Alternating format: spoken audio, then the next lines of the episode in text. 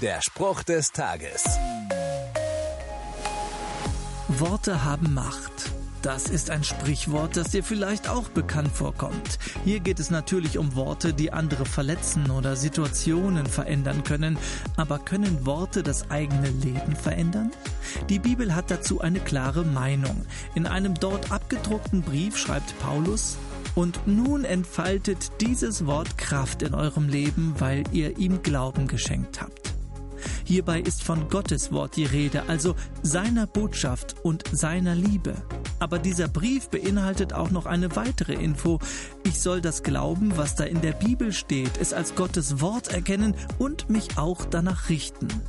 Erkenne ich dieses Wort aber als Gottes Botschaft, dann scheint diese durch mein Leben in die Welt und bestimmt meine Wirkung auf meine Mitmenschen. Der Spruch des Tages steht in der Bibel. Bibellesen auf bibleserver.com.